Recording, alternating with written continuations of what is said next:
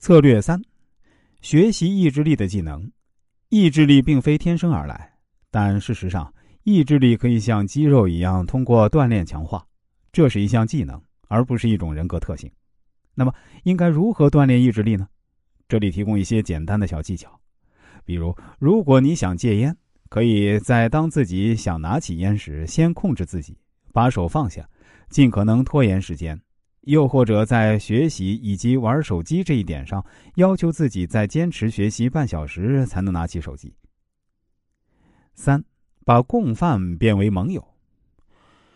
关键改变如何实现自我蜕变？这本书的作者通过一个实验发现。身边的朋友或陌生人可以潜移默化的影响我们的日常行为。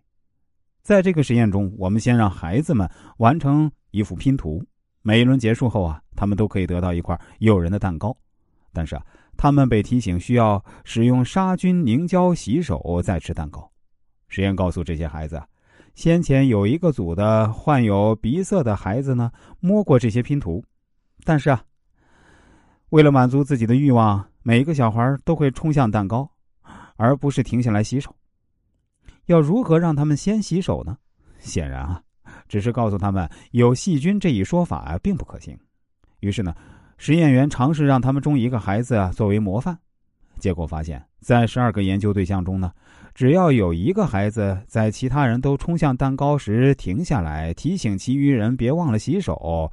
那么，这时那十一个对象呢，就会和第一个孩子一样，共同遵守这个规则。我们是社会型动物，身边人的言行举止往往会不断对我们的行为施加影响。